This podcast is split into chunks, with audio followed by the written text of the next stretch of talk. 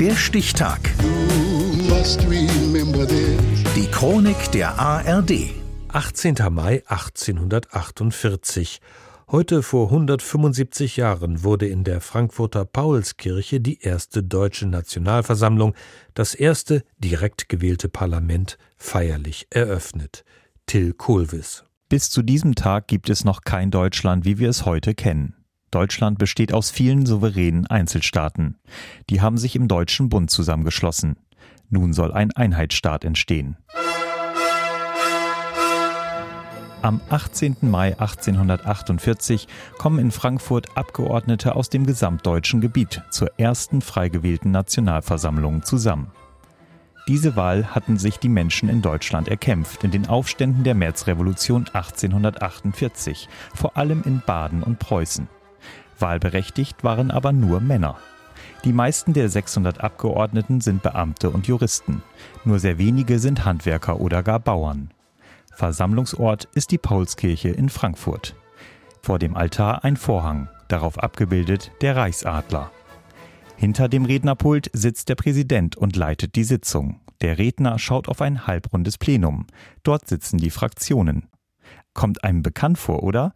Alles so, wie wir es heute noch aus dem Deutschen Bundestag kennen. Der erste gewählte Präsident der Nationalversammlung, Heinrich von Gagern, sagt in seiner Antrittsrede Wir haben die größte Aufgabe zu erfüllen. Wir sollen schaffen eine Verfassung für Deutschland, für das gesamte Reich. Der Beruf und die Vollmacht zu dieser Schaffung, sie liegen in der Souveränität der Nation. Ende 1848 gibt es erste Erfolge bei den Grundrechten.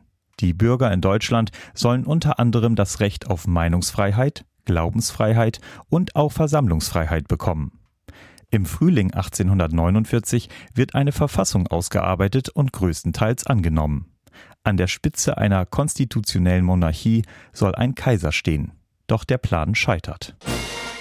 Der als Kaiser vorgesehene Friedrich Wilhelm IV., König von Preußen, sagt Nein. Sein Ausspruch Gegen Demokraten helfen nur Soldaten geht in die Geschichte ein. Die Abgeordneten werden abberufen. Das Parlament löst sich auf. Die Verfassung wird aufgehoben, die Grundrechte gelten nicht mehr. 100 Jahre danach, 1948, findet der spätere regierende Bürgermeister Westberlins Ernst Reuter im Sender Rias eine Erklärung für das Scheitern der Märzrevolution. Besiegt aber wurde die Revolution, weil es dem deutschen Volke bei aller großen Begabung, die sich in glänzenden Rednern der Paulskirche zeigte, an realer politischer Erfahrung fehlte. Zu lange waren die Deutschen obrigkeitlichen Regimen unterworfen, als dass sie sofort imstande gewesen wären, sich der entscheidenden Machtzentren zu bemächtigen. Die Entstehung eines Einheitsstaats misslingt. Der Sieg der Märztage gab dem Volk von Berlin wohl den Triumph, dass der König die Toten der Revolution zu ehren gezwungen wurde. Aber die befreiende Tat, die Schaffung eines freien deutschen Staates, die gelangt der Revolution nicht. Im Sommer 1849 ist der Versuch, einen freiheitlichen deutschen Nationalstaat zu schaffen, gescheitert.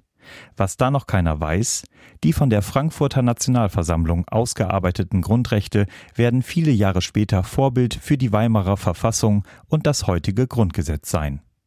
Erstmals kam die Frankfurter Nationalversammlung am 18. Mai 1848 zusammen, heute vor 175 Jahren. Der Stichtag. Die Chronik von ARD und Deutschlandfunk Kultur. Produziert von Radio Bremen.